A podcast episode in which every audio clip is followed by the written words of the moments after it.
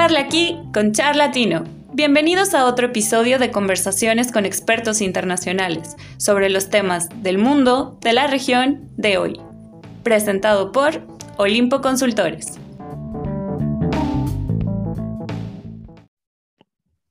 ¿Qué tal? ¿Cómo están? Bienvenidas, bienvenidos a un nuevo capítulo de Charlatino. El día de hoy estoy sin Andrés Rosales, mi, compañero de podcast. Em, tuvo compromisos que hacer, así que no nos va a acompañar esta vez. Pero no por eso estoy solo, porque me acompaña Maggie Álvarez, ella es del movimiento Creo en Ecuador.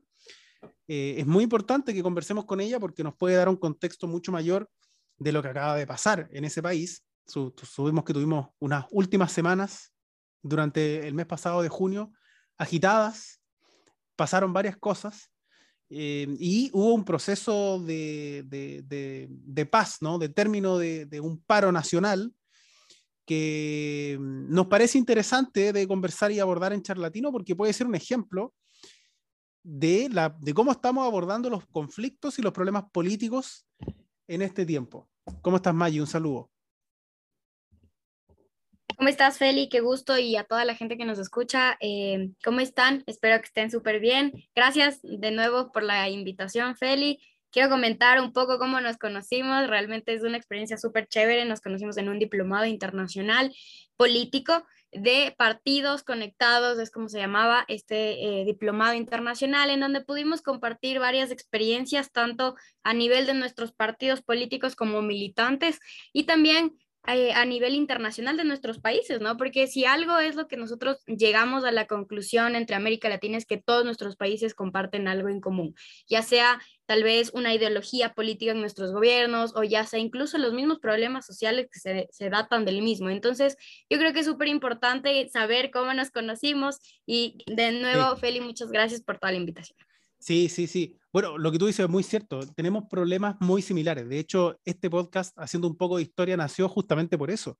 Cuando nos juntábamos con, con compañeros y amigos de distintas partes de América Latina a conversar, nos dábamos cuenta que al final los problemas eran los mismos y cada vez se parecen más. Eh, en el siglo XXI, los conflictos migratorios, los conflictos con el narcotráfico, los conflictos del cambio climático, que algunos países se ven afectados con la biodiversidad que tenemos, eh, la seguridad, eh, en fin, ahora también los problemas económicos se parecen. O sea, tenemos una realidad parecida. Tuvimos estallidos sociales. Antes de comenzar, quiero leer una encuesta que nosotros hicimos en el capítulo de Colombia, que tuvimos con Andrés, a quien también conocimos. Sí, la, escuché y también nos conocimos en el diplomado. En el mismo diplomado, exacto. Entonces, eh, bueno, en ese capítulo nosotros lanzamos una encuesta respecto de quién, ah, eh, si esperaban o no el triunfo de, de Petro. Y la mayoría de la gente respondió que sí, porque toda la gente miente y siempre quiere tener la razón y decir, ah, yo ya sabía. Entonces todos responden, sí, yo ya sabía. A nadie le sorprendió, lo cual es sospechoso, pero bueno, yo creo que si hacíamos la encuesta antes no eran los mismos resultados. Pero así es nuestro cierto. De hecho, yo Ajá, yo tengo una anécdota eh, que me pasó justamente llegando ya de, a, mi país desde el diplomado en Colombia. Yo me topé con una señora en, en, el aeropuerto y la señora me comenzó a hablar de política, o sea, fue sumamente espontáneo, me dijo que, que le gustaba cómo eran las ideas de Petro y que ella siente que la, la, idea de la ideología política ha sido muy ambigua, es muy ambigua, mm, y que ahora lo único que la gente le preocupa realmente es las propuestas, ni siquiera es que le importa que es de izquierda o de derecha, porque la gente realmente no sabe qué es una ideología política. Entonces yo creo que también es importante analizar ese tema, al menos en, en Colombia, ¿no?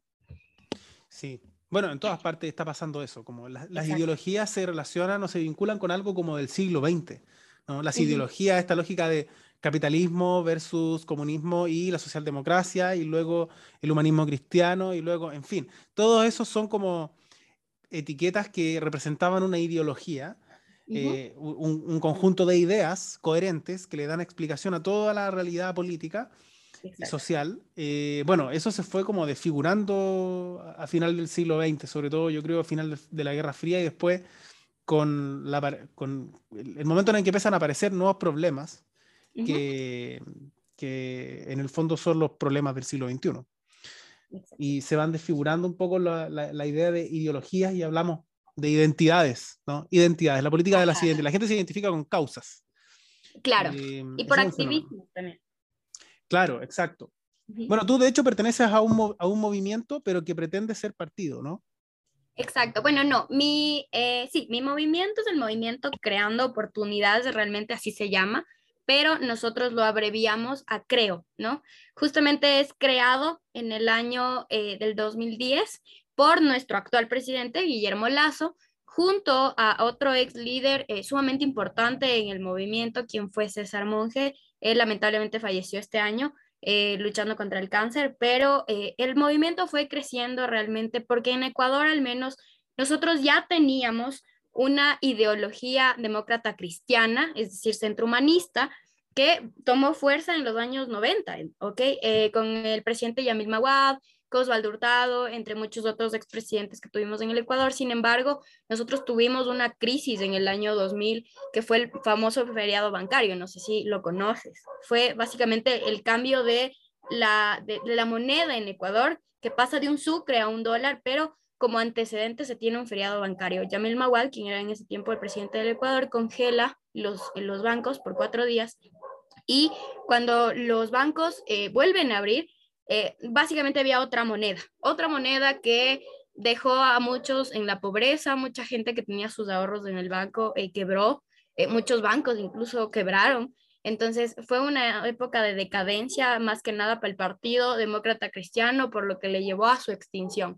Pese a eso, nosotros en el 2010 recobramos con el movimiento, creo. sí planeamos ser partido, pero realmente como movimiento no es que nos ha ido tan mal tampoco. Entonces, eh, creería que en algunos años, si institucionalizamos un poco más el tema, nos podríamos volver un partido. Perfecto, perfecto. Claro, lo que pasó con la democracia cristiana es que cargó con, con, con, el peso de, ese, de, de esa crisis. Sí, y fue una crisis sumamente fuerte, pero después, analizando 20 años después, justamente hace dos años, se hizo un análisis de la dolarización en el Ecuador y fue realmente eh, beneficiosa para el país, porque eh, los niveles de inflación en la moneda en el sucre eran terribles. Eh, incluso los analistas políticos, los mismos economistas hicieron un análisis. El propio Mawad escribió un libro que se llama Así dolarizamos en el Ecuador. Actualmente el presidente Yamil Mawad se encuentra eh, viviendo en, en Estados Unidos y es profesor en Harvard. Entonces él escribió un libro básicamente de todo, o sea, por qué tomó esa decisión, eh, que benefició al país. Entonces, si bien fue una crisis que afectó a muchos en ese tiempo, a largo plazo eh, nos ayudó mucho, al menos a los ecuatorianos. Bien, perfecto. Buen contexto igual, porque eso nos permite conocer un poco con quién estamos hablando y por qué es importante conversar contigo, porque quizás le puedes dar una mirada de largo plazo a lo que pasó ahora, ¿no? Exacto, eh, a todo este paro nacional. Bueno, explícanos un poco, nosotros algo hemos informado, algo comentamos en, en algún momento, Incluso tuvimos un capítulo especial también cuando ganó Lazo, eh, con otra ah, amiga de, nosotros, Irene Reyes, a quien le mandamos un saludo, ah, sobre, sobre los desafíos que tenía Lazo. Y advertimos, ¿no? Advertimos en ese capítulo que esta clase de conflictos sociales se podían dar por el perfil del, del, del, presidente y por el clima que se está dando en América Latina. Veníamos de un estallido social en Colombia, antes había sido el de Chile, o sea, estaban ocurriendo cosas y no había ninguna razón para pensar que en Ecuador iba a ser distinto. Eh, sin embargo, creo que terminó de forma distinta igual, porque hubo una negociación, me gustaría que me explicaras primero cómo se gestó este, este paro nacional y, y cómo, cómo, ves tú el, el, el, proceso de término, ¿no? ¿Cómo crees tú que lo manejó el, el gobierno?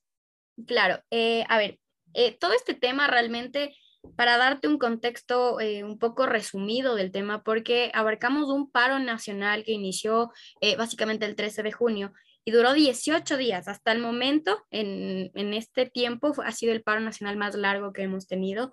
Eh, nosotros, y antes de entrar al contexto de ahorita, nosotros tenemos como antecedente que quisiera comentarte, eh, nosotros ya tuvimos un paro nacional en el año 2019, justamente en la época de transición. Como tú sabrás, el Ecuador, por ejemplo, atravesó una época eh, socialista muy fuerte eh, en la época del correísmo, ¿no? Porque Rafael Correa era nuestro presidente de la República, pero él eh, se insertó en el poder a tal punto que comenzó a tener congestión con todo el mundo, ¿ok? Entonces, eh, el proceso de él en el, en el gobierno duró 10 años, más 4 años de transición de su sucesor, entre comillas, y lo digo entre comillas, porque Después el partido se desvinculó totalmente por una supuesta traición que hubo del expresidente Lenin Moreno hacia Correa al no seguir sus ideales. Pero bueno, eh, yendo al contexto, en el año 2019, Lenin Moreno decreta eh, que se quita el subsidio a los combustibles, en especial al diésel y al, extra, y ahí vamos a conocer una figura súper importante que siempre ha estado presente en la historia del Ecuador, que viene a ser la Confederación Nacional de Indígenas Ecuatorianos, que es conocida como la CONAIE, que en ese momento, en 2019, tenía sus protagonistas eh, a Jaime Vargas y a Leonidas Isa, que básicamente fueron los que llamaron a una manifestación. Eh, abro paréntesis en esto, nosotros tenemos constitucionalizado el derecho a la manifestación, el artículo 98 de la Constitución, que permite a los ciudadanos salir a manifestarse en caso de que no eh, tengan eh, algún acuerdo con el gobierno y para manifestar sus derechos. Hasta ahí todo bien. Ellos salieron, pero justamente este paro, y, y, siento que ese es el problema de las manifestaciones sociales, no deslegitimo el hecho de que salgan a protestar, yo siento que todas las personas tienen derecho a protestar. Sin embargo, ¿hasta qué punto se llega la protesta y la manifestación social contra el gobierno? Este paro inició el 3 de octubre del 2019, día de mi cumpleaños, por cierto, y te, eh, duró 10 Paso días. el dato. Sí, ahí les paso el dato de mi cumpleaños, pero duró 10 días eh, este paro nacional, terminando así el 13-14 de octubre con una supuesta negociación en donde el presidente declinó su decreto. Entonces, siento que desde ahí ya empieza un antecedente porque la CONAIE tomó fuerza, obviamente al hacer una manifestación y que el presidente se retracte y se retire de su, de su decreto, deja mucho que desear. Por ende, ahora vamos y nos trasladamos al 2022, ya con Lazo como presidente.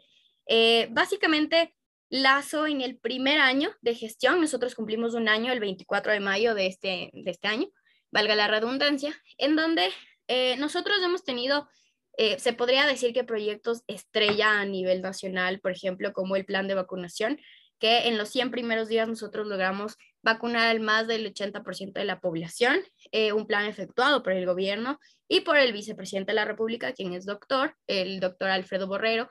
Sin embargo, Guillermo Lazo tenía una visión muy diferente a como tuvieron los gobiernos anteriores en el primer año de gobierno al menos. Nosotros abarcábamos con una deuda externa sumamente alta, no te tengo el dato exacto, pero aproximadamente son unos 66 millones de dólares solo con China, que es por el tema de petróleo, exacto, erradicado y, y, y hecho por el gobierno de Correa. Entonces, lo que hizo Guillermo en todo este año fue básicamente arreglar temas económicos a nivel exterior, porque con casa llena y con casa negociada se puede hacer cosas mejores a nivel interno. Entonces, el déficit eh, fiscal bajó de, de 9 mil millones a 2 mil millones. Bajó tremendamente el déficit fiscal, pero el problema, y ahí sí quiero eh, como apuntar un poco el problema que también tuvo el gobierno, porque creo que también parte de la política es asumir los errores que nosotros como gobierno claro, hemos hacer, hacer la autocrítica. Justamente. Exacto, fue el tema de la comunicación. Nosotros aquí en el Ecuador eh, teníamos un, una comunicación súper inestable con la gente. Realmente Guillermo sí eh, notificó que se bajó el déficit fiscal, pero una persona en la calle ni siquiera sabe que es el déficit fiscal. Entonces, justamente por eso comenzaron los errores de Guillermo Lazo no hace nada porque nunca se vio a nivel exterior que se arregló los temas económicos para poder fomentar e incrementar la economía interna del país. Sin embargo, eh, esto fue un detonante, ya que al cumplir el primer año eh, comienzan todos estos eh, como problemas sociales dentro de la um, Confederación Nacional de Indígenas. y básicamente el 13 de junio, Leonidas Issa, quien es el que enca encabeza el tema de la CONAIE, llama a una, manifestación pidiendo 10 puntos al presidente de la República, entre ellos el tema de los combustibles, que bajen los combustibles, un tema nuevamente que vuelve a resurgir después del 2019. Incluso se toparon temas muy importantes que yo creería que sí fueron súper necesarios por parte de la CONAIE para que el gobierno actúe. Por ejemplo, el tema del sistema de salud pública. Nosotros en nuestro sistema de salud pública eh, nos faltaban muchos medicamentos, ha habido muchos temas de corrupción justamente dentro de los hospitales, por mismos eh, funcionarios, los mismos directores de los hospitales, que terminan siendo em, los mismos directores del anterior gobierno. Entonces, termina siendo un tema súper indignante todo lo que pasó, por ende, la CONAIE emitió 10 pedidos eh, que involucraban muchos temas de eso, incluso la mora de Vitoria, es decir, que el gobierno tenga el plazo de, o sea, de plazo a la gente de un año para que pueda pagar sus deudas, pero adicional que pueda sacar un crédito público. La gente ahora, por ejemplo, no puede endeudarse porque si tienes un crédito y no pagas, vas a la central de riesgo y por ende no, no tienen fondos eh, ni nada por el estilo. Entonces la gente no tiene que comer. Y realmente eso es, yo siento que es algo súper importante que la CONAIE como lo refutó en esos 10 puntos. El punto es que salen a manifestaciones. Los primeros días eh, fueron sumamente pacíficos, eh, todo marchó bien, pero ahí... entonces, entonces, mira, para, para, ir haciendo como un paralelo con lo, con lo, que pasó en Colombia también, con lo que pasó en Chile antes, lo que había pasado, en el fondo también a partir de un problema se fueron sumando otras demandas, ¿no? Se fueron sumando eh, otros problemas integrales que se venían acumulando de hace tiempo. Y tú sientes que esto que partió, que partió con la CONAIE eh, inicialmente, pero que fue a partir, me imagino, de este petitorio más amplio, tomando más adhesión transversal en la, en la ciudadanía ecuatoriana, ¿o no? O, siempre quedó siempre vinculado a la CONAIE o en algún momento ya se, eh, se volvió más transversal. De hecho, se volvió más transversal porque justamente los precios, y ahí quería llegar el tema de los combustibles, por ejemplo, yo siento que es algo sumamente importante porque el combustible comenzó a subir de precio, al igual que los productos de primera necesidad, como por ejemplo los huevos.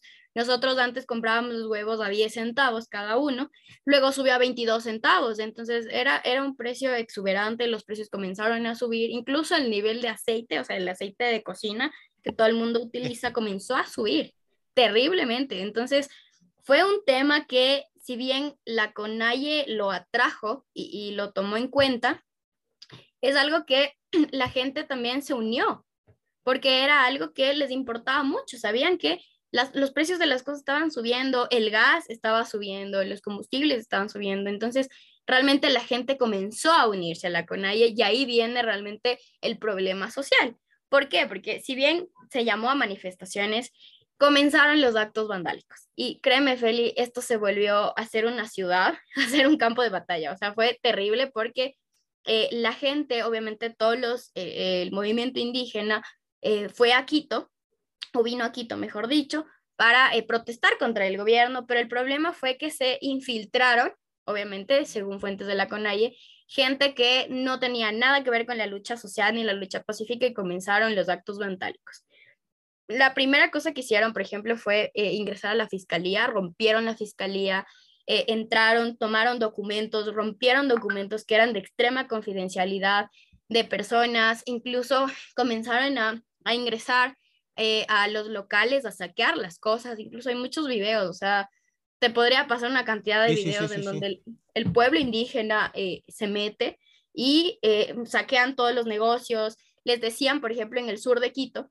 les decían que, que, vayan y acompañen a la, a la, marcha, si no, les iban a robar absolutamente todo. Comenzaron las amenazas y ahí comenzamos en esta como discrepancia de hasta qué punto podría llegar la lucha social, porque si bien sí es importante manifestar los derechos, hasta qué punto eh, cargan las personas que no quieren y que respetan el derecho a la manifestación, pero no manifiestan sus, sus derechos o no quieren, ser, eh, no quieren que se los escuche. Además, muchas veces hay grupos que especulan con estas manifestaciones sociales porque los grupos que saquean o los grupos que, cometen actos vandálicos a veces ni siquiera pertenecen a la movilización inicial. O sea, son gente que se suma, se aprovechan del río revuelto un poco. Y justo fue lo que Leonidas Visa eh, dijo en una rueda de prensa que son los famosos infiltrados, ¿no?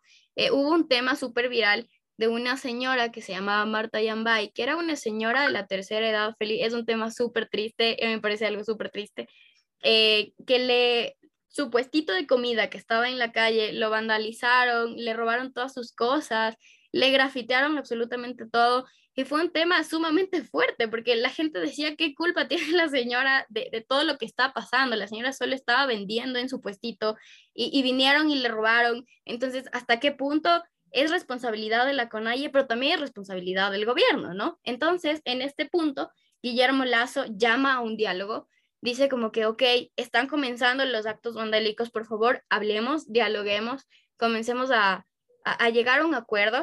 Leonidas dice rechaza el acuerdo, dice que no, que él no va a hablar con absolutamente nadie y eh, comienza igual. Y, la disputa social ni siquiera fue como solo en las calles, también era por redes sociales, porque incluso si tú no estabas de acuerdo con la lucha social, había gente que te hablaba de, o sea, y, te decía, tú hablas desde el privilegio, pero ahí también vamos a un debate, ¿no? O sea, realmente, ¿qué es el privilegio para unas personas?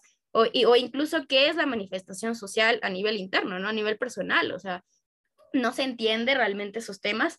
Sin embargo, el gobierno hizo tres llamados al diálogo, a la CONAIE, eh, y la CONAIE lo rechazó rotundamente. Los que, eh, lo que ellos querían realmente era que se aprueben los 10 puntos, sin chistar nada, que se aprueben los 10 puntos, y, ellos se iban a, ir. Entonces comenzó, yo creería que se quitó esta brecha de, la manifestación social y comenzó la, la brecha de, de ser imperativos, ¿no? de imponer las cosas, eh, porque Leonidas se mantenía en esto, ¿no? Y seguían las, las luchas y las batallas hasta que me parece que en el quinto o sexto día hubo el primer muerto. Y ahí las cosas comenzaron a tensionar mucho más, porque por un lado hablamos de la represión social que se tiene desde los policías, por ejemplo, que mataron a uno de los manifestantes, pero también hubo eh, policías y militares heridos miembros de las fuerzas públicas que también eh, tuvieron que padecer todo este tema terrible. Entonces, eh, comenzó una lucha social terrible. Al menos creería que hay 13 desaparecidos hasta ahorita. Hubo seis muertos a nivel nacional. Eh, y bueno, se, se, llamó un posible diálogo y después aparece la bomba, que es el pedido de destitución del, del presidente, que es un tema que tú te quedas como, ¿qué le pasa a la gente? Porque estás en plena lucha social y, viene el legislativo y te dice, no, ¿saben qué? No pueden, eh, les vamos a, destituir al presidente. Entonces es como que realmente te pones a pensar, ¿realmente este era el motivo de la manifestación social o era el motivo para la destitución del presidente? ¿El presidente tiene mayoría parlamentaria o no. tiene... No, no la tiene. No la tiene. La, la mayoría parlamentaria realmente la tiene la oposición. Eh, eh, hay tres partidos eh, bueno, la mayoría parlamentaria la tiene el movimiento indígena que tiene su propio partido llamado Pachacutic. Lo sigue después eh, la izquierda democrática, que es otro partido de oposición de Guillermo, y le sigue la oposición principal, que sería el correísmo, que viene a ser el movimiento Unión por la Esperanza, también conocido como UNIS. Entonces, este es el problema y de hecho Guillermo ha tenido muchos problemas desde el inicio de su gestión por el tema de, de la mayoría parlamentaria, porque de Creo, del movimiento Creo, tenemos solamente 12 asambleístas, tomando en cuenta que en Ecuador son 137 asambleístas. Entonces, eh, justamente es medio complicado todo el tema, pero eh, sale este pedido de destitución del presidente. Fue lo peor creo que se pudo pasar, porque más, si, la, si la sociedad ahorita estaba dividida, creo que se dividió más, ¿no? Y ahorita salió esta esperanza de la famosa muerte cruzada. No sé si tú sabes qué es la, muerte cruzada o, en Chile no, no lo... Podría explicarlo, porque es un término que no, no usamos. Ajá, bueno, la muerte cruzada es básicamente un... Em, está constitucionalizado. Básicamente la muerte cruzada es que se puede pedir la destitución del presidente y la destitución de la asamblea. Es decir, cruzada porque mueren los dos poderes, es decir, el poder legislativo y el poder ejecutivo. Es una este forma de contener también el, la, el impulso por destituir un presidente Exacto. Por la tentación de, quedarse con el poder, porque en el fondo eso también desestabiliza todo el sistema, incluyendo la misma oposición. Claro, y de ahí incluso ese tema lo instauraron en, el, la constitución del 2008, que fue creada en el, en el gobierno de Correa, que eh, es un recurso que básicamente eh, tanto el legislativo como el ejecutivo, en el ejecutivo vía decreto y en el, eh, en el legislativo vía votación de todos los asambleístas, se puede llegar a la destitución del uno o del otro, realmente, o sea, los dos se pueden destituir entre ellos. El punto es que desde eh, UNES, que es el partido del ex presidente de la República, Rafael Correa, sale este pedido de destitución de Guillermo Lazo y todo el Ecuador colapsa. O sea, si el Ecuador ya estaba colapsado ahorita, peor con una crisis política que quería destituir a su presidente. Pese a eso, se tuvo que esperar y nosotros como gobierno teníamos que esperar una respuesta del legislativo a ver qué pasaba primero con Guillermo para luego tomar cartas en el asunto y ver qué pasa con el tema de paro. Porque, por ejemplo, si es que se destituía Guillermo Lazo en este tema, subía eh, su sucesor, que viene a ser el, el, vicepresidente, el doctor Alfredo Borrero. Y en este caso se tenía rumores de que si es que se destituía o se llegaba a la destitución del presidente Guillermo Lazo, él tenía listo un decreto ejecutivo para también disolver la asamblea. Entonces fue un tema súper complicado porque decían, Dios mío, nos vamos a quedar sin asamblea y sin presidente y, y, con esta crisis, ¿quién va a manejar todos los temas que están pasando aquí? Entonces se hizo, duró tres días eh, todo el tema hasta que intervengan los 137 asambleístas, pero a la final yo creería que, que todo el mundo eh, se puso a analizar la situación, creo que primó mucho el tema de, de que primero hay que arreglar este tema y luego vamos a ver la, la, crisis política que avientan. A la final no destituyeron a Guillermo, no, no pasó los votos necesarios, se necesitaban 92, se lograron 80 eh, votos a favor, lo cual incluso ya tienes una alerta, ¿no? Ya tienes una banderita roja de, ok, ¿qué está pasando? Porque tienes 80 votos a favor de que se vaya Guillermo. Entonces, fue algo que si bien no le destituyeron a Guillermo, también nos puso en alerta a nosotros para poder gestionar nuevos temas y poder eh, tener acuerdos más que nada con el legislativo. Pese a eso, ya con el presidente instaurado en su, en su curul, básicamente en este tema comienzan ya los diálogos eh, comenzó, hubo un diálogo en donde al, presidente, abro paréntesis, eh, se enfermó en, ese, en, ese, en esa época de toda crisis. Eh, no. Fue terrible. Entonces, eh, el presidente no podía estar muy, muy presente en todos estos temas, pero él mandaba obviamente a sus voceros, que en este caso fue el ministro de gobierno, que se llama Francisco Jiménez, y con él empezó como el, el primer diálogo que hubo entre la CONAIE y con Francisco Jiménez a nombre del gobierno como ministro.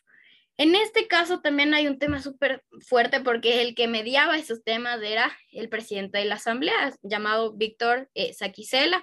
Aquí quiero abrir paréntesis, de hecho hoy salió una noticia que eh, se hackeó los curules de cuatro asambleístas para votar a favor del presidente eh, desde una misma IP. Entonces, ahorita se está eh, investigando igual este tema desde Fiscalía, porque qué terrible, imagínate, o sea, que, que, se metan incluso a hackear a los mismos asambleístas para que voten en contra del presidente, no se sabe quién es, se tiene rumores de que es de correísmo, pero no se sabe todavía. Eh, entonces, los diálogos empezaron, básicamente creería que al eh, décimo, catorceavo día comenzó eh, los diálogos, pero ahí va la parte creo que más fuerte y es que eh, se hizo el diálogo mediante un pacto mutuo entre las dos partes. La CONAIE respetaba y ya no vandalizaba la ciudad porque, te juro, Quito quedó terrible. O sea, hay calles eh, sumamente destruidas. Eh, hubo un, una noticia súper fuerte que incluso se metieron a mi universidad. Yo estudio en la Pontificia Universidad Católica del Ecuador eh, se metió eh, gente a, a, mi universidad. Hay varios rumores, no te podría decir a ciencia cierta de cómo fue, pero unos dicen que se estaban defendiendo de los policías que le estaban lanzando gas lacrimógeno. Otros dicen que se entraron porque querían entrarse y porque la PUSE les negó el, la, como el alojamiento a el asilo. Exacto. E, el asilo a los manifestantes y se rebelaron y que no sé qué. No se sabe exactamente qué, eh, a ciencia cierta qué fue, pero entraron, rompieron la puerta de mi universidad, hay muchas calles muy mal, en mal estado. ¿Eso todavía está así o se ha ido recuperando con los, el paso de los días?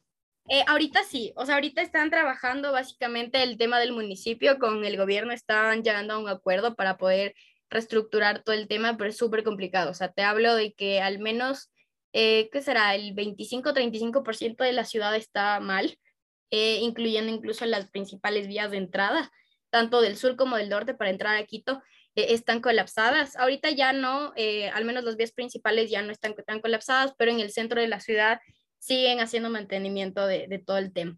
Entonces, básicamente empieza ya la época de diálogo, todo el mundo comienza a calmarse. Eh, aquí quiero abrir igual otro paréntesis. Todos tuvimos que refugiarnos en nuestra casa, nadie podía salir. El presidente puso como tres estados de excepción con toques de queda porque era terrible, o sea, realmente había gente que salía y le robaban, había gente que salía y, y, le saqueaban todo. Entonces el presidente tuvo que mandar todos los niños, regresaron a, tele, a teleclases, creo que es. Eh, nosotros regresamos a teletrabajo, eh, cosas súper fuertes, o sea, realmente la... Y después te voy a hablar de las pérdidas millonarias que tuvimos en, estos 18 días, pero al final eh, llegan al diálogo, en el primer diálogo, eh, bajo este acuerdo, ¿no? Si la CONAIE se comprometía a, ya no vandalizar, a ya no escandalizar, a ya no convertir esta manifestación social en un tema eh, de violencia, y por otro lado, el gobierno se comprometía a ya no ejercer el uso progresivo de la fuerza. Es algo que me olvidé de comentarte. Nosotros aprobamos hace aproximadamente dos meses algo que se llama la Ley del Uso Progresivo de la Fuerza, que ampara a las entidades públicas y a las fuerzas públicas, tanto policía como militares, a ejercer violencia en caso de que lo necesiten por legítima defensa. Entonces, eh, el presidente dio la orden de que se defiendan y ahí había la represión policial, ¿no? Eh, entonces, eh, se comprometieron a estar en una época de paz mientras los líderes comenzaban a mediar. Y ahí comienza esta ruptura del primer diálogo, porque en la madrugada, después del primer diálogo, eh, atacan un convoy de militares que llevaba gasolina. muere un militar, muere el líder de los militares. me parece que era capitán, no recuerdo, creo que teniendo capitán, no recuerdo. Y otros 12 eh, resultaron heridos. Em, entonces, todo esto se rompió. El presidente realmente entró en una cólera brutal porque se supone que el pacto de no violencia acababa de romperse y fue terrible. Entonces, en cadena nacional, siguiente día, el presidente suspende el diálogo. O sea, y fue otra vez una etapa sumamente fuerte. Como un paso atrás, pero al mismo tiempo fue una señal también de, de, que todavía no está entregado, o sea, tiene, tiene algo de control. Creo que ahí también hay un gesto político dar ese paso atrás, es como momento. Aquí habían condiciones de negociación. Claro, justamente, y era por eso, ¿no? Se supone que uno tenía que ser fiel al pacto para poder llegar a un acuerdo. Entonces, con la suspensión del presidente, realmente la CONAIE creería que reflexionó y ya entró en razón de que, ok, nosotros la, rayamos con esto, y ahí sale Leonidas Diza a querer hablar ahora sí, y, y él promovía el diálogo y los temas pero ellos mismos habían roto estos, estos eh, acuerdos y estos pactos que habían hecho antes de, del primer diálogo. Entonces, comienza igual, la, la, poca esperanza que todos los ecuatorianos teníamos en el tema del paro eh, se cae, no se cae, todo el mundo eh, había sumamente cosas súper feas que tenemos que nosotros afrontar, incluso muchas empresas en esta época por el tema del paro eh, tuvieron que despedir a sus empleados, las tiendas ya no había eh, abastecimiento de nada, Feli no había comida, o sea, con eso te digo todo, tú te ibas a un supermercado, todo estaba colapsado, no había nada y no podían entrar los proveedores a Quito porque las vías estaban cerradas por los manifestantes. Entonces,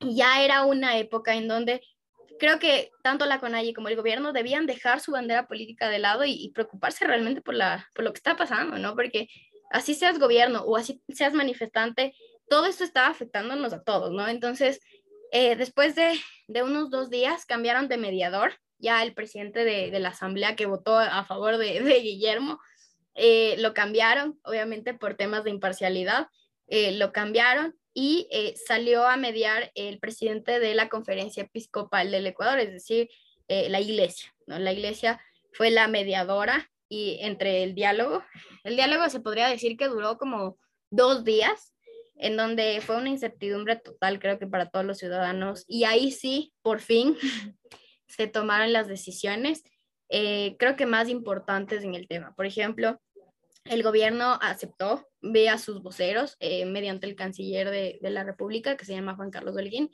aceptó que realmente se equivocó y como te vuelvo y, te digo, creo que la política lo, más importante es eh, tomar en cuenta y, darse cuenta que, también se cometen errores. Entonces, eh, aceptar los errores y, y comenzar a cambiarlos eh, el presidente vía decreto ya había bajado 10 centavos del precio de los combustibles, que creo que era lo más importante. Sin embargo, en este diálogo se llegó a, una baja total de 15 centavos en los combustibles, tanto del diésel como eh, del extra, de la gasolina extra, lo cual también iba a beneficiar en estos temas eh, tanto a la CONAIE como al gobierno. también se dio, se subió el bono. Nosotros tenemos un bono social que se da a las personas eh, con menos recursos y a las personas en situación de vulnerabilidad. Se subió 5 eh, dólares a, los bonos que se entrega por parte del MIES, del, Ministerio de Inclusión Económica y Social, y otros ministerios que también emiten. Em, también el estado de, de emergencia de salud creo que fue algo sumamente importante. Ahorita nuestro sistema de salud pública se encuentra en emergencia y ya se están tomando las medidas pertinentes. Y a la final, em, justamente porque no se, no se lograron topar estos 10 temas y estos 10 puntos que la CONAIE eh, logró como pactar o quería pactar con el gobierno, se establecieron hacer mesas de diálogo paulatinas, es decir, cada mes hacer mesas de diálogo, cada dos semanas, hacer mesas de diálogo que ayuden a fomentar la comunicación entre la ciudadanía y el gobierno para que justamente no pasen este tipo de cosas de nuevo. Y finalmente se firma el famoso acuerdo de paz y pero después de 18 días y teniendo una pérdida aproximada de mil millones de dólares en el Ecuador tanto en el sistema turístico como en transportes. Eh, fue un tema que realmente nos sacudió a todos pero a la final se llegó justamente al tema del diálogo por la paz y eh, ahorita me parece que el día de mañana van a iniciar ya con estas mesas de diálogo entre la CONAIE y el gobierno. Después de 18 días de oscuridad se vio la luz, finalmente, con los, con los acuerdos. Sí, Oye, bueno, completísimo resumen de todo lo que pasó. Sí, sí creo que me eh, excedí un poquito, pero... No, no, no, súper bien, súper, súper, súper bien. Es material importante. Como te decía antes de grabar, nuestro principal eh, perfil de oyente son estudiantes, estudiantes míos, estudiantes de Andrés y, gente, bueno, también se ha ido acumulando eh, otro tipo de, público, pero como nuestro público fiel, es fundamentalmente estudiantes. Después descubrimos que también tenemos estudiantes de, Argentina que nos escuchan. Ay, qué chévere. Porque finalmente, finalmente se ha ido transformando esto en una especie de, de recurso pedagógico para las relaciones internacionales. Así que tu resumen está impecable. De hecho, ahora te quería llevar, después de todo este, de todo este, este esta serie eh, de, de, Netflix que, no, que nos relataste, sobre todo con eso de los hackers y, gente que, que, se metió al sistema para votar algo distinto a lo que votan los diputados, lo que me parece increíble. Eh, hay un momento en el que tenemos que hablar de eso también, como todos los desafíos digitales que tenemos en política. Pero eh, me gustaría, para ir cerrando ya, el, el eh, qué viene ahora, porque, eh, ok, tenemos este acuerdo, sin embargo, al presidente todavía le quedan años en ejercicio y ya tuvo este primer remesón importante. ¿Cómo ves tú que queda parado este gobierno? ¿Con cuánto piso? Tú lo decías también, faltaron 12 votos apenas para destituirlo. O sea, ahí hay una medición de fuerza importante. ¿Con qué fuerza queda este gobierno? ¿Crees que se legitimó después de este proceso ¿O qué crees que quedó más, más debilitado después de este proceso? ¿Cómo proyectas tú eh, la continuidad de este, de, este, de este proyecto? Porque me imagino que también el plan de, de, este gobierno es dejar una continuidad. Entonces, eh, entendiendo que es una transición la que está viviendo Ecuador, súper fuerte, eh, si vemos la política ecuatoriana de, los últimos, de las últimas décadas. Aquí hay una transición. Por lo tanto, ¿cómo crees tú, en qué pie, en qué posición queda esa transición después de todo este proceso? Bueno, yo creo que principalmente todas las manifestaciones o, crisis políticas que pasan, incluso sociales, siempre van a, debilitar un gobierno, o sea, bien o mal, pero en este caso yo creo que nadie ganó realmente en este tema, porque si bien, y, siento también que fue una lección, tanto para el gobierno como para también, también como para la, la, la CONAIE, ¿no? Porque simplemente eh, aquí podemos ver que si bien existen fallas del gobierno, que el gobierno necesita enfocarse realmente en las personas, dejar de lado, como te dije, eh, en un momento la bandera política y concentrarse realmente en lo que es importante que viene a ser la sociedad, que es algo que siento que tal vez eh, nos ha faltado muchísimo. También es importante, yo creo que la CONAIE también, al ser un grupo que tiene fuerza y voz, en este caso, debería también integrarse en estos temas para evitarse justamente este, este tipo de problemas y, me parece genial el hecho de que hagan mesas de diálogo que incluso se acerquen a la gente y el gobierno tenga esta estrechez de, poder relacionarse y decir que cuáles son las necesidades de, la, de la población en realidad, ¿no? Si bien el gobierno ahorita quedó realmente muy debilitado, como te dije, si bien eh, nosotros siento que nos equivocamos mucho Guillermo ha hecho eh, muchas gestiones desde que pasó el paro, porque como te dije, es algo que nunca se va a olvidar, ¿no? Nos va a quedar en la historia siempre, primero, y yo creo que es importante lo que se tiene que hacer y lo que está haciendo ahorita el presidente es el cambio de gabinete. ¿Y por qué te digo esto? Porque básicamente su gabinete presidencial, eh, todos los ministros y personas de confianza que acompañaron al presidente en esta época de, paro nacional, casi ninguno de ellos se pronunció. Y, y, eso fue un tema súper complicado porque la gente decía, ¿qué pasa? ¿Qué dicen los ministros? Y justamente unos pocos de, todo de, toda la parte ejecutiva y todo la, la, el gabinete presidencial no se pronunciaron. Entonces, lo que hizo el gobierno es comenzar una depuración masiva, empezando desde su gabinete. Empezando por, por, sus asesores, exacto, porque fueron, son gente que realmente tiene que estar sumamente preparada para estos temas y lamentablemente no lo estuvieron.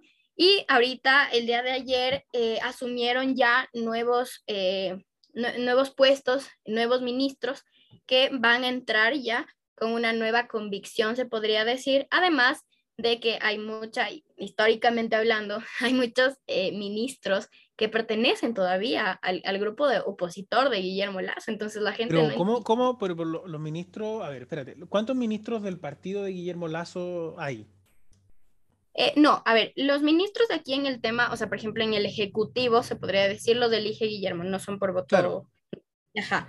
Eh, alrededor te podría decir que son como unos 25 ministros de cada ministerio, eh, pero el problema es que, por ejemplo, los eligen, o, Guillermo los llamó y los eligió por sus temas de experiencia, de trabajo, incluso de, de, años, pero tuvo mucho que ver, siento que la ideología política también, porque había muchos ex correístas ex personas que, que trabajaron con, con, Rafael Correa que ahorita se unían al, equipo de Guillermo Lazo y la gente no entendía, decían, ok, nosotros votamos para un cambio, para pero ¿qué está pasando este cambio? No? Ajá, este cambio con las mismas personas que estuvieron hace, hace cinco años en, todo este tema, ¿no? Claro, Guillermo Lazo hace esto como un gesto para tratar de tener un, mayor respaldo dentro del sistema político. Sí, si bien se inició esto como parte de, de, su logo de campaña que, y, y, ahorita el logo de gobierno, que es el Ecuador del Encuentro, ¿no? Él decía que básicamente, y, y, es un poco del, no sé si recordarás lo que vimos en Colombia, en el Consejo de Medellín, que olvidaba un poco sus banderas políticas y se concentraban en la sociedad. Lamentablemente en Ecuador no funcionó este tema porque muchos de los ex ministros fueron ex, ex correístas que la sociedad los tachó como que, uy, no, ¿qué está haciendo Guillermo? ¿Por qué contrata ex correístas de ministros que no hacen nada? Entonces, creo que la primera decisión que dejó todo este tema y eh, teniendo también esos antecedentes de, como te dije, la oposición eh, en el tema de la destitución, el hackeo y todos estos temas, eh, lo primero que hizo ahorita Guillermo Lazo es la depuración total de su, de su gabinete. ahorita están ya saliendo las renuncias de todos los, los, los ministros. Sin embargo, él está aceptando ya las renuncias y posicionando nuevas personas que siente que, que van y los cambió a todos. Sí, o sea, se supone que ahorita va a empezar con un eh, cambio parcial. Ahorita salieron cinco ministros. Eh, salió principalmente la ministra de Salud por el tema de la emergencia de salud pública que te que decía de los hospitales salió también el ministro de Transportes y Obras Públicas, salió em, también otros tres ministerios, el de Vivienda, también em, me parece que eh, uno que se enfoca justamente en tema de las comunidades indígenas, que era la mano derecha, creo, eh, de Guillermo Lazo, pero no supo controlar el tema del paro nacional de los indígenas. Entonces, sacó a varios. Se tiene el dato de que pidió la renuncia de todos, pero va a aceptar la renuncia de algunos. Eh, para dejarlos en otros en el puesto de personas que siente que sí han trabajado. Entonces, eh, pero tocará esperar. Siento que es un tema que, que hay que esperar a ver qué, qué, decisiones toma el presidente, pero ahorita hay una crisis incluso en este tema. El día de ayer, si bien se aceptó la renuncia de la, de la ministra de Salud Pública, no hay un nuevo candidato. Había un posible reemplazo, pero existieron quejas justamente de la ciudadanía de, de este señor, eh, se llama Esteban Ortiz, este doctor, que iba a asumir la, el Ministerio de Salud Pública. Sin embargo, hubo un montón de quejas de, lo mismo que te digo antes, ¿no? El tema de, de, la ideología política que tiene mucho que ver ahorita aquí en el Ecuador, eh, porque está muy impregnado el tema de la ideología política aquí. Entonces, eh, lo cambiaron y ahorita ese puesto está vacío. No se sabe qué se va a hacer, no se, va, no se sabe si el vicepresidente va a tomar ese lugar, considerando que el vicepresidente es doctor. Entonces, eh, no se sabe, hay que esperar estos temas, pero lo que sí dijo Guillermo es que comienza, comienza básicamente la depuración de su propio gabinete para empezar ya con estos temas a nivel ya un poco más nacional, además de las mesas de diálogo que te digo que es para el tema de la ciudadanía, ¿no? Para que no pasen estos temas. Eh, sí, si bien se ha reconocido, por ejemplo, que el gobierno se equivocó eh, en muchas cosas, lo, lo que quiere ahorita hacer Guillermo es volver a recobrar la confianza de la gente, hablando con la gente, básicamente acercándose a la gente y preguntarles qué es lo que necesitan, qué, es lo que el gobierno les puede ayudar y les puede dar. Porque eh, justamente fue esta la principal razón de que Leonidas Diza, de la CONAIE, no quería dialogar porque decía que la gente nunca es escuchada. Entonces, y yo te podría decir que ahorita actualmente el gobierno está muy debilitado. O sea, créeme que ahorita está súper debilitado. Eh, siento que ahorita la gente trata de, de, decir, Dios mío, que pasen ya estos tres años para cambiar de presidente, pero siento que ahorita empieza realmente el verdadero trabajo de nosotros como gobierno y empezar a fomentar de nuevo la empatía, ¿no? Porque incluso muchas personas dejaron de llevarse, dejaron de hablarse por temas políticos. Entonces, incluso por redes sociales, unos se quemaban a otros y que no, el gobierno no sirve y que no, los manifestantes tampoco. Entonces, comenzó esta discusión y división social y política a un nivel estratosférico. Entonces, lo que ahorita nosotros estamos haciendo es justamente y trabajando conjuntamente con los ministerios en eh, apoyarse en la gente y escuchar a la gente las necesidades que tiene para comunicar al presidente que puedan eh, trabajar eh, en un entorno ya nacional para que no vuelvan a pasar este tipo de, de crisis sociales. Perfecto, súper bien, súper bien, nos queda súper claro. y esperemos que, que, que, avance bien, porque finalmente cuando le va mal a un gobierno le va mal al país también completo, independiente de quién gobierne. Eh, hay, hay, una, hay, hay, un interés por reconciliar o reencontrar a una ciudadanía que siempre ha estado fragmentada. Así que bueno, esperemos que, que esto avance muy bien. Eh, te quiero agradecer, Maggi, tu participación. En realidad fuiste súper, súper, súper clara. Y creo que esto es valioso, este tipo de, de, podcast, así que seguramente te voy a invitar de nuevo en algún momento. Lista, eh, con gusto. Quizá para hablar de otros temas, a veces nosotros, son pocas las veces que esto es de, de, de dos personas. Generalmente somos más, nos interrumpimos un poco, eh, pero, pero aún así nos entendemos. así claro. que, así que te, te, voy a invitar seguramente en otro momento, si tú tienes tiempo, si tú puedes, por supuesto. Eh, porque creo que este, este conflicto va a ser interesante. Pensemos que Guillermo Lazo es, en el contexto actual, uno de los pocos presidentes que queda que no está dentro de la órbita de lo que conocemos como la izquierda, ¿no? A pesar de que tampoco es exactamente igual, ¿no? ¿Cierto? Yo siempre digo lo mismo, no es lo mismo AMLO que Gabriel Boric o Petro, no es lo mismo que eh, Maduro, por supuesto que no. Pero no, no creo, no, ahí también se están configurando grupos diferentes. Eh, pero creo que, que, el caso de Ecuador también es, es, bastante paradigmático en el sentido que ellos vienen, ustedes vienen saliendo de un proceso, eh, de, digamos, al cual algunos países podrían estar entrando. Lo pongo en uh -huh. Entonces, eh, me parece clave ¿no? ir, ir, revisando este, este caso y darle, darle seguimiento. Hemos hecho antes capítulos de Ecuador, como te digo, desde que ganó, desde que ganó Guillermo Lazo y creo que hemos estado acercándonos a la, a la, realidad ecuatoriana cada vez más. Así que bueno, te, te agradezco de nuevo, Maggi. Eh, no sé si quieres agregar algo al final. Eh, nada, Fel, igual agradecerte realmente. Eh, me encantaría conocer Chile. Eh, eh, realmente estoy súper emocionada por, por todo esto. O sea, y me da una emoción de intriga, ¿no? De, de qué va a pasar realmente. Siento que, como te dije al inicio, todos los países de Latinoamérica se parecen mucho y siento que también, y lo que hablábamos, eh, no sé si recuerdas con, con, el grupo de chicos, que las experiencias que pasan a unos pueden incluso ayudar a otros países a que no se cometan ese tipo de cosas o, o sacar el lado bueno de todas estas situaciones para evitar posibles conflictos, por ejemplo, en tu país, en Chile o, o en otros países de Latinoamérica. Entonces, nada, estoy súper agradecida, yo feliz de que me invites igual y agradecerte y agradecer a todos los que nos escuchan. Realmente siento que este, eh, esto va a servir a, a, todos los chicos. Yo también soy estudiante y, entiendo realmente la, todo, todo el esfuerzo que se puede hacer. Entonces, eh, básicamente, eh, y muchas gracias por todo. Perfecto. Lo de conocer Chile, eso ya depende, depende 100% de ti. Yo feliz de recibir a todos los que vengan. De hecho, hay gente que va a venir y vamos a tener una... yo, voy a Chile y te escribo. Sí, sí, sí, un episodio eh, inédito porque vamos a hacer alguna, alguna, alguna grabación de podcast eh, presencial, porque nosotros siempre nos hemos reunido acá, bueno, Andrés eh, vivió aquí en Chile mucho tiempo, pero cuando empezamos a grabar Charlatino ya no estaba acá, así que esto desde un principio siempre fue encuentros virtuales. Pero se vienen, se vienen cositas, ah, como decimos algunas ah, Se, vienen, algunos cambios dentro de, de Charlatino para las temporadas siguientes, así que estamos innovando y, alguna de esas innovaciones implica en encontrarnos acá, o bueno, presencialmente digo. Un abrazo, que estén muy bien.